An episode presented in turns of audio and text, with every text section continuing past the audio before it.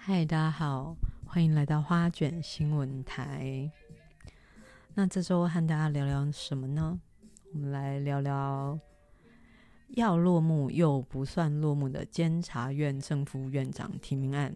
好，这个礼拜就是蔡总统他提名了，呃，前高雄市长陈菊，前国民党籍台东县长黄健庭做副院长嘛。啊，闹得沸沸扬扬的，然后民进党人非常不满，国民党也非常不爽，所以黄建庭最后是自己婉谢了这个总统的提名，嗯，退出这个人事运作啊。那也就是总统呢，他就要重提名单了。不知道各位观众，你们跟着一起骂黄建庭了吗？还是你们替黄建庭感到惋惜呢？这件事要怎么看呢？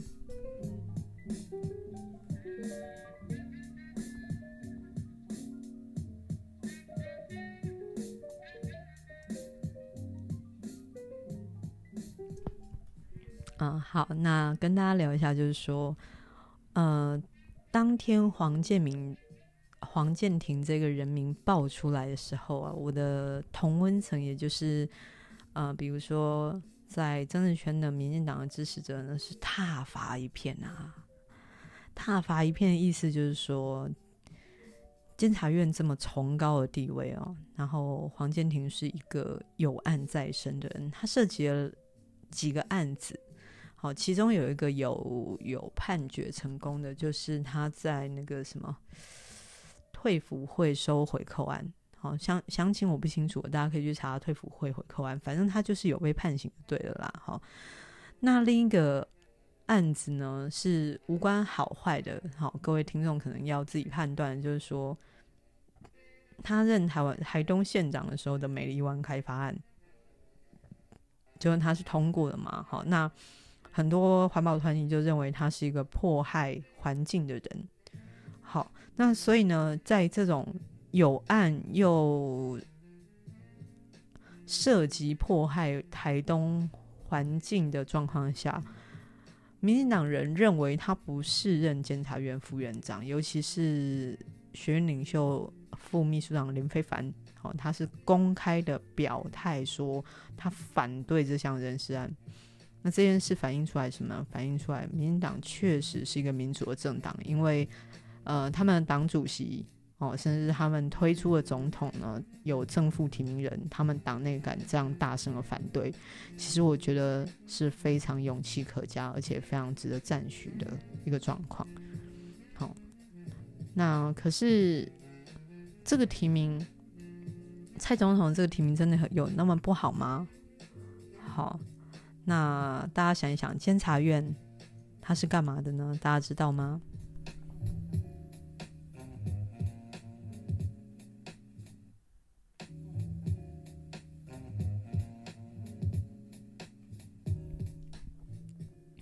监察院呢，它的功能就像是御史一样，哦，听起来也很很饶舌，就是。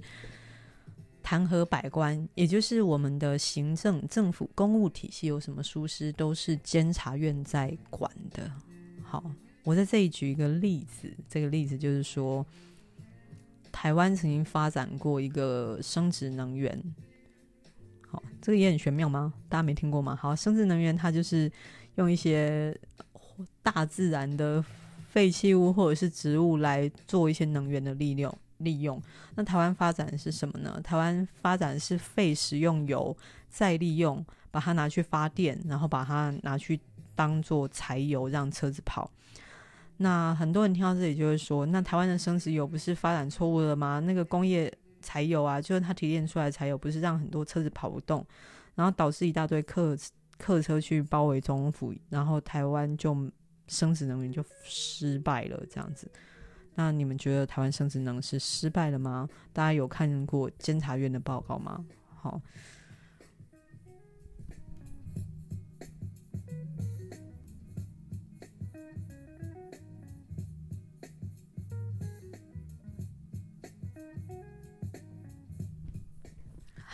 那监监察院的报告就是说呢，好，台湾在中油，不管是从中央环保署也好，然后或者是中油也好，他们在推行这个生殖能源跟生殖柴油的使用上面，他们没有去好好做一个说明。第一件事情就是你车子会卡嘛？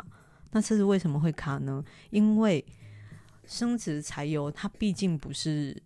真正的石油去提炼的，好，它是废物再利用，所以它跑起来不会像石油这么顺。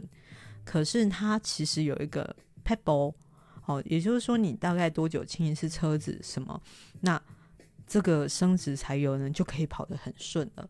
那这件事情是不是要教育大众呢？谁要教育大众？不就是我们政府吗？可是我们政府做了吗？嗯，没做啊。第二件事情是中油，好。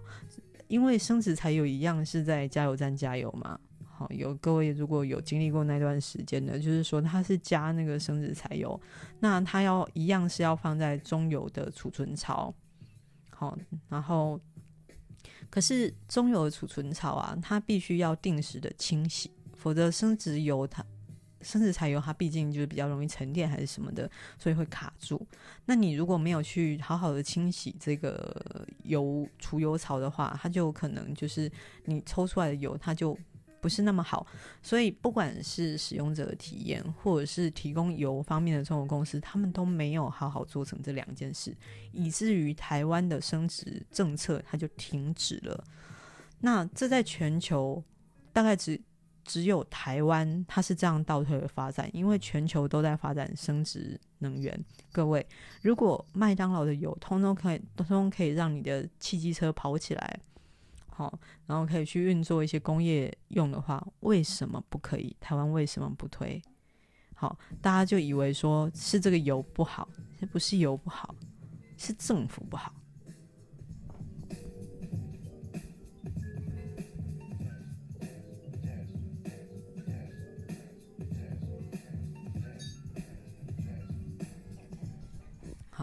那这当然不是我瞎掰了，因为大家只要去那个 Google 一下监察院空格生质能源，就可以看到一连串的这个纠纠纠正的报道了。好，那监察院的功能就是这个：你政府部门明明可以做好的事情，你不做，我就纠正你，我就告诉你做错了。那可能官方就会必须要有所回应了哈。但是监察院已经让了这。这大概就是中华民国成立以来，它就是一直一直存在的嘛。可是大家对这个机构是不是很没有存在感？因为他纠正了这么多事，比如说生殖能源好了这么好，哎，那中油被纠正以后怎么样呢？环保署被纠正以后怎么样呢？呃，他们就没有怎么样嘛，对不对？但是有这件事就告诉全世界人说他。政府是有错的，错不在油，错在政府。可是没有人在乎。好，但是这个告诉别人错这件事，我们假设它还是很重要的。监察院它还是要存在，所以监察院的正副院长还有监察委员们需要是怎么样的人选？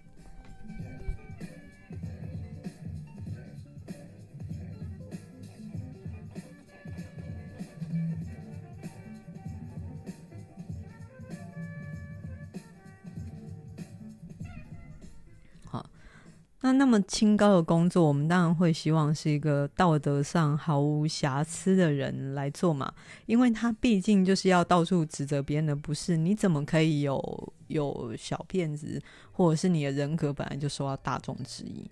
所以就这个立场来讲，大家要去骂蔡总统的提名，我觉得是可以的。可是如果你在乎的，是蔡总统怎么可以提名国民党籍的人去做监察院长？而国民党也做了一件事情哦，当他的这个同志被提名的时候，国民党做了什么事呢？赶快把这个人停权。如果他被提名了，我们就赶快把他停权。好，这些都是都是新闻稿发出来了。好，这这这个都没有到最后就正式提名前，反正这都是运作的一个过程嘛。好，就他被提名了，然后大家骂蔡英文说怎么可以提名国民党的这个人？那国民党就说：“哎呀，我们的人怎么会被提名了？赶快要停权他。”可是这个思考是对的，对的吗？是错的啊，各位。监察院内，他既然是要纠正文武百官，文武百官还分蓝绿吗？如果你提名的只有民进党人，那是不是很容易他们只纠正不同立场的人呢？所以本来监察院院长他就是要有一个跨党派提名的思维，所以在正院长的部分，蔡英文总统他提了自己的前秘书长、总府秘书长陈菊，好，是绿的背景出身嘛？那副院长是国民党籍的黄健庭。好像也没什么不对啊。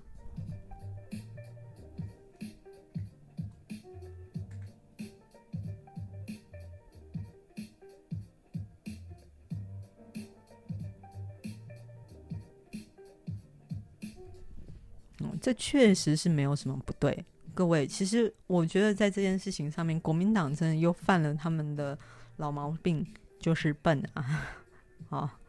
那个监察院副院长哦，被提名人副院长黄建宁他自己也开了一个记者会嘛，他讲什么呢？他讲说，如果我得不到国民党的祝福的话，我就退出。诶，这个球怎么会回到国民党身上？好，其实对我看来，我觉得监察院的提名，一个从政人他都要知道。监察院本来就是要不分蓝绿的，他们有人被提名了，监察院副院长，他还他们还不赶快给他祝福，这不是很奇怪吗？好，那本来这件事情根本跟国民党就没有关系，他们有人被提名了，他们就祝福他，让他去当。至于民进党会不会接受他，那就是民进党的事了，对不对？那是。那一天的晚上呢，国民党其实又赶快发一个声明了，他们就赶快说，其实，呃，其实黄健庭只要得到民进党的祝福就可以了。可是我觉得这个执政，呃，这个政党呢，他也是很小气的，因为其实他就就说祝福两个字，那这个问题是不是就只变民进党的了？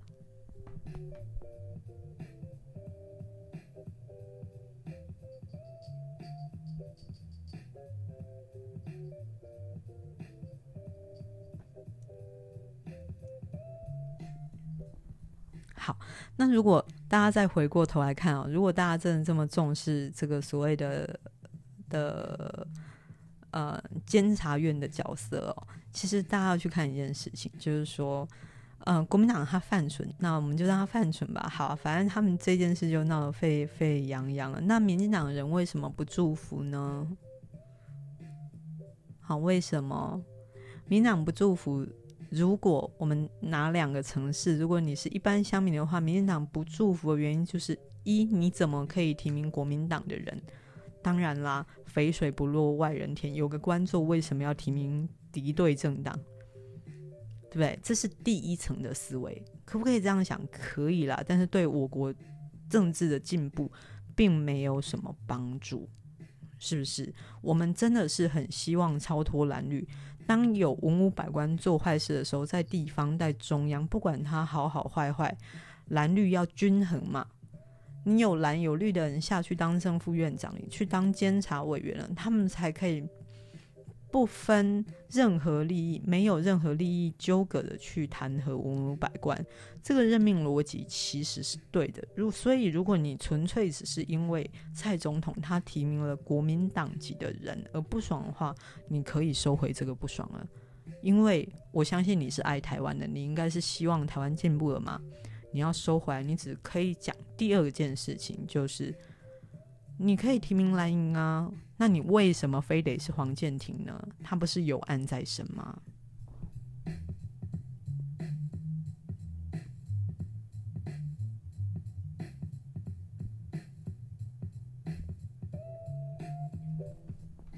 确实黄健庭他是有案在身。嗯，其实我不知道，不知道大家知不知道这个黄健庭哦，他第一次有名，其实我之前对他都没什么印象啊。他第一次有名就是去年郭台铭红海创办人郭台铭他要硬要竞选总统的时候，后来他当然退了。他当时选的副手就是这个前台东县长黄健庭。很怪啦，这个首富就是这个这个郭台铭旗下应该无弱将吧？也就是郭台铭他身为世界级的企业家，他能看到人才，应该也是个人才吧？好，所以他选了前台东县黄建庭做副手。那他相信，他要说那个回扣案啊，他去听了之后，他觉得都只是乌龙一场而已。哈，就是。黄建庭虽然被判有罪，但是他们认为他实质上是无罪的。好，那这个说法，如果我觉得蔡总统他如果要提名，他应该也是要先向社会解释这件事情吧。好，黄建庭应该也要出来自清这个前因后果吧。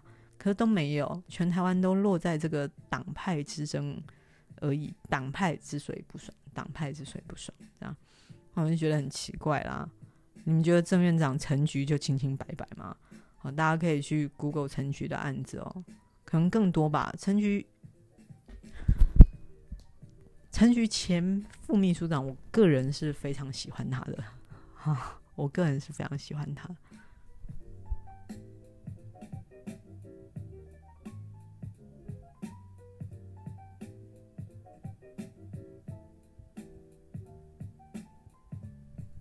好，那我个人非常喜欢花妈，为什么呢？因为她作为一个女性从政者，我觉得她的勇气和毅力是非常够的，而且她就是在很早很早期的时候，她就是奋力的投身社会运动，不惜被国民党迫害。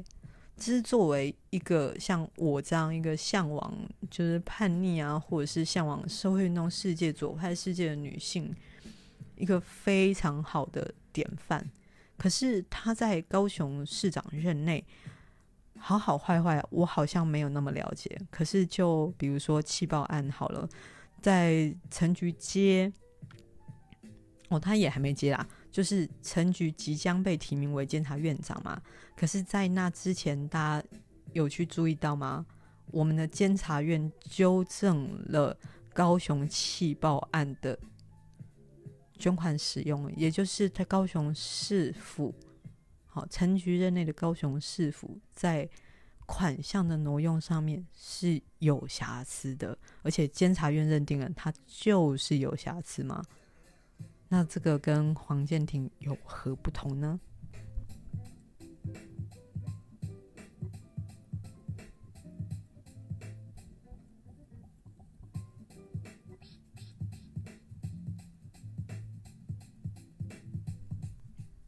好，那这个世界上已经没几乎没有什么封闭的秘密了，很多很多案子都是公开的。那前高雄市长陈菊，他到底有没有案在身？好，就监察院的这个纠正来讲的话，应该是有吧。那如果都有的话，那为什么陈菊没有被反对，而黄健庭要被反对呢？就因为他是国民党吗？可是我们监察院不是要超脱蓝绿吗？所以，所以大家可以去想想，蔡总统的任命其实是很正确的。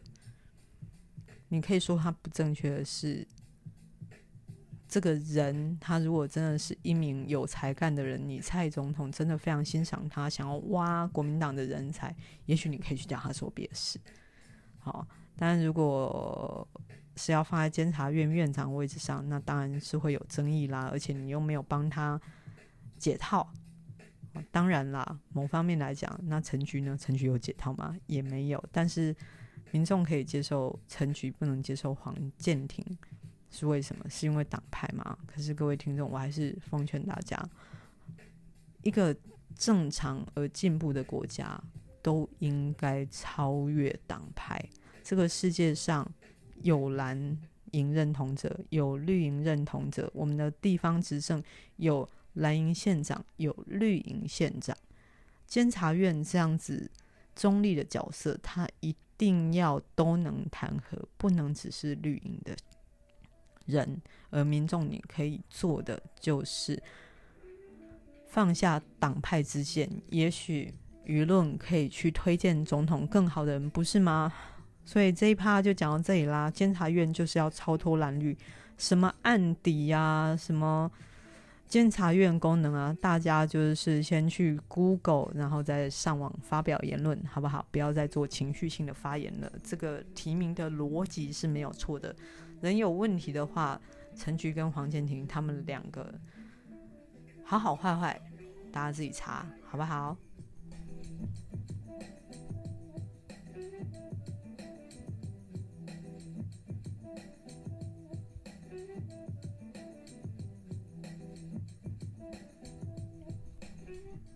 好，那这个礼拜第二题，我们来聊什么呢？我们来聊钓鱼台保保卫战，好不好？你有没有保卫钓鱼台？还是你根本不知道钓鱼台是什么呢？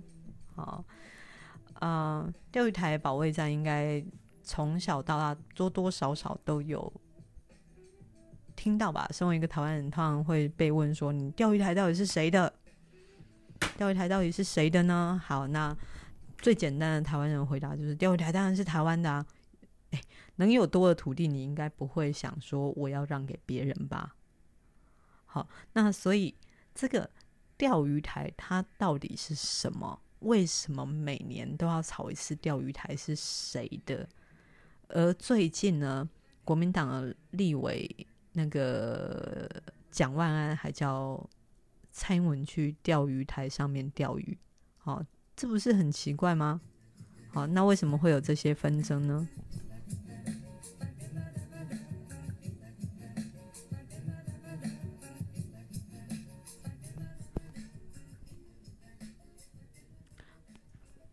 会有这些纷争，就是说，因为钓鱼台其实离台湾跟日本的石垣岛，它就是在这这两个两个地点的中间嘛，就是。反正，在历史上，它就是有很多纠葛。可是钓鱼台它就是三块石头啊，它是三个很小很小的岛，也不能住人，也不能干嘛。那争主权是要做什么呢？各位，争主权是要做什么？大家有想过吗？为什么你非得要争钓鱼台的主权？你要争些什么呢？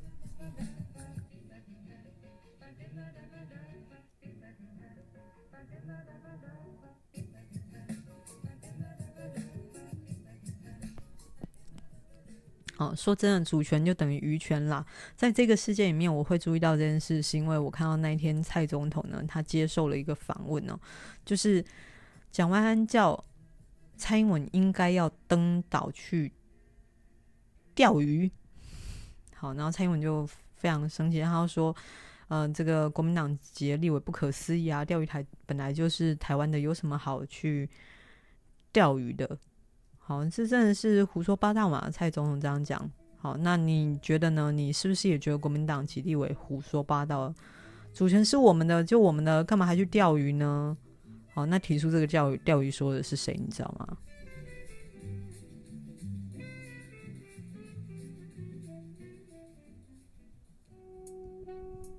提出这个钓鱼的，就是。回高雄竞选高雄市长的前几天前的前行政副院副院长陈其迈了，真是我们要说到，就是假设以近十年来的钓鱼台之声好了，就是大概二零一二年、二零一三年的时候，总之日本呢，他又要宣誓钓鱼台是他们了。他们当时出了招，好像就是说他们要叫人去买下那个岛，那个岛就是他们了，他们就做出这样的宣誓。好。那你们要知道，前总统马英九他可是从小就保卫钓鱼台起家的，是真的，不是开玩笑的。你可以去 Google 钓鱼台跟马英九，他是从小就是要保育钓鱼台主权的人，所以呢，他马上做出了一个反击。可是他当时的反击非常奇怪啊，他做出了反击就是叫台湾人民发起一个钓鱼台作文。保卫战就是写作文说钓鱼台是我们的。我记得当时我看到的时候傻眼，然后朝野的政治人物也是傻眼，你 要宣誓主权，你怎么会举办作文比赛嘛？而且他是真的举办作文比赛哦。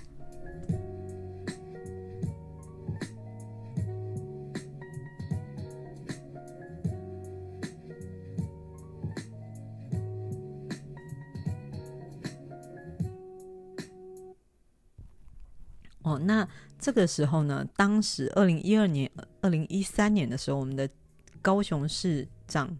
候选人、参选人陈其迈先生，他当时还是立法委员。好，那他当时呢就他召开了一个记者会，强力的谴责马英九的行为。他觉得这样捍卫主权是不够的，你怎么可以只有作文比赛呢？诶，这个讲的也是蛮有道理的，我也觉得。然后他就再讲了一个。马英九，你要宣示钓鱼台的主权，你为什么不就去钓鱼台钓鱼呢？哇塞！我记得我当时听到的时候，真的是鼓掌拍手叫好。对啊，为什么总统要宣示一个地方主权，他不去钓鱼就好了？他为什么要叫人家写作文比赛？诶，结果过了四五年，他们民进党自己执政了，那蒋万安就拿这件事开玩笑说：“那请蔡总统去钓鱼嘛，他一定陪他到底。”他赌民进党不敢。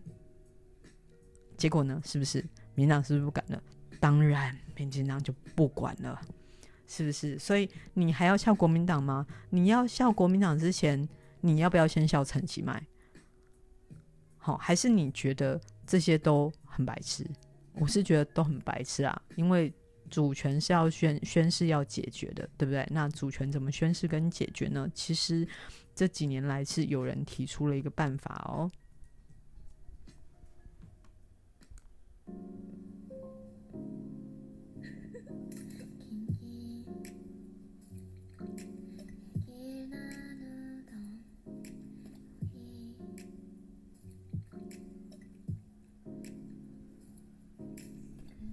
谁提出办法呢？好，谁这么聪明的提出一个解查解解决的办法？诶，就是大家很爱取笑的前总统马英九。好，因为你觉得一个国家争主权是争什么呢？比如说像台湾，好，台湾这一块土地它非常大，它是宝岛嘛，所以它可以经营，它是国家可以经营的场所，所以各国要要抢下台湾，当然是很合理啊！哦，这么好的地方，这么好的战略位置，谁不要？可钓鱼台就是三块石头而已，你抢钓鱼台要干什么？各位，日本跟台湾抢钓鱼台抢那么久，是在抢什么？是抢渔权啊！各位。也就是说，我们的船，因为船它还是有国际、国家领域跟界限嘛。也就是钓鱼台是不是我们的？为什么我们一直有争执？是因为钓鱼台那一块地方跟宜兰和石垣岛都蛮近的，也就是它是在日本跟台湾领土的交界处。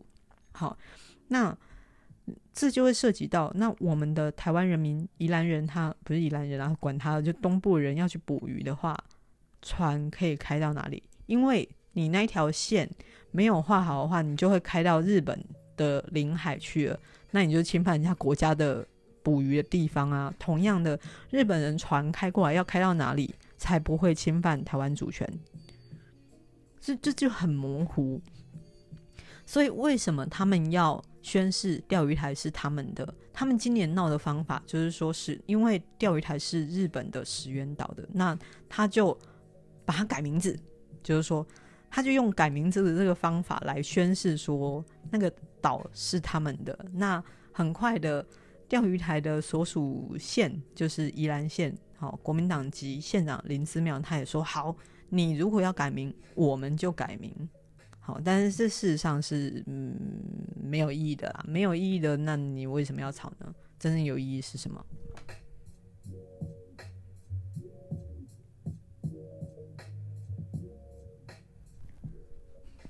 那当然，真正有意义的 还是去捕鱼嘛。那所以呢，其实四年、四五年啊，几年前的时候，在二零一三年、二零一二年的时候，马英九就提出了一个办法，他跟日方启动协商、启动讨论，他们就画了三个圈圈。除了那那个岛本岛，就那那个三块石头，钓鱼台其实那就从地图上看起来是三块石头。这三块通通不准碰，就是说我们搁置争议，共同开发。这个也是蔡英文这次讲的哦，所以就是马英九讲的话，蔡英文再讲一遍。但是你会笑马英九，不会笑蔡英文。这不是很好笑吗？哈，所以你们的下巴赶快收一收，不要再笑了，实质的去解决解决问题，就是说，那三块岛，除非你你一个日本人，你一个台湾人，你站上去，好，假设好，我们今天讲中国大陆，如果有人踏上了那三块石头，哇塞，那他可能就是。要被日本跟台湾追击了，对不对？当然，他也可以主宣称那个是他的啦。好，总之，谁踏上了那三块石头，谁真的就是侵权。那马英九当年做的事情，就是除了那三块石头的地方，大概十二海里，我忘了是几海里，反正那三块石头方圆十二海里之外，日本跟台湾的渔民通通不要靠近，你懂吗？通通不要靠近。就是这三块石头是谁的？我们先不要说了，我们先让我们的人捕鱼的范围都很合理，也就是台湾的渔船开到那三块石头方圆多少里之外呢？日本的船是不会去赶台湾人的，而台湾的海巡也不会去赶日本人。那这就是所谓的搁置争议，共同开发。那。你们觉得今年闹出的这件事，他还能够怎么样解决？那三块圈圈都已经在多年前画出来，你还能怎么解决？好，所以马英九都解决了嘛？马英九都解决了，难道蔡总统唯一能做的事情就是，诶，那个范围小一点，还是你去登岛？说真的，如果你真的是很有主权宣誓的人，你就你就真的出海去，那你就是宣誓。如果没有，你采取的方法跟马英九一样。那你为什么要笑马英九呢？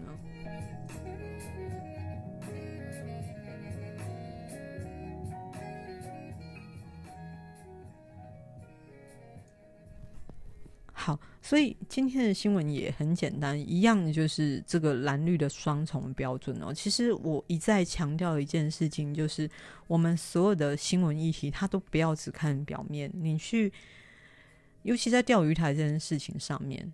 你真的很在乎台湾的，你要在乎的是什么？我们的渔权有没有被侵犯，对不对？那你如果不希望台湾的渔权被侵犯的时候，你就要宣示钓鱼台的主权。但是你不需要那么国族主义的去宣誓，你只要问题有解决就好了。那这个解决如果是马英九，你为什么要另起一个称赞？那？那么，如果你是一个非常国族主义的者，你不应该笑国民党籍立委蒋万安说钓鱼这件事，你应该鼓励蔡总统去钓鱼，对不对？这才是真正的宣誓嘛，对不对？那同样的，监察院的人士也是这样，你要提名的逻辑是对的。正副院长他本来一蓝一绿。就是可以的，可是你如果只是单方面觉得绿营怎么可以去提名蓝营的人，你就是有问题。好，可是你可以质疑那个人选是有没有问题的。那如果人选有没有问题，那应该要可受公平。那你觉得我们郑院长可受公平了吗？我都存疑啦，但我只是希望说，这个社会讨论整个台湾的主权也好。社会进步也好，通通不要只有一面倒的声音，也不要只有蓝营的角度，也不要只有绿营的角度。好，我们都是可以讨论的。如果你真的喜欢这个频道的话，然后你又不满我的说法，你可以在底下留言，我们可以来共同讨论啊，是不是呢？好，那就这样啦。花卷新闻台，我们下周见。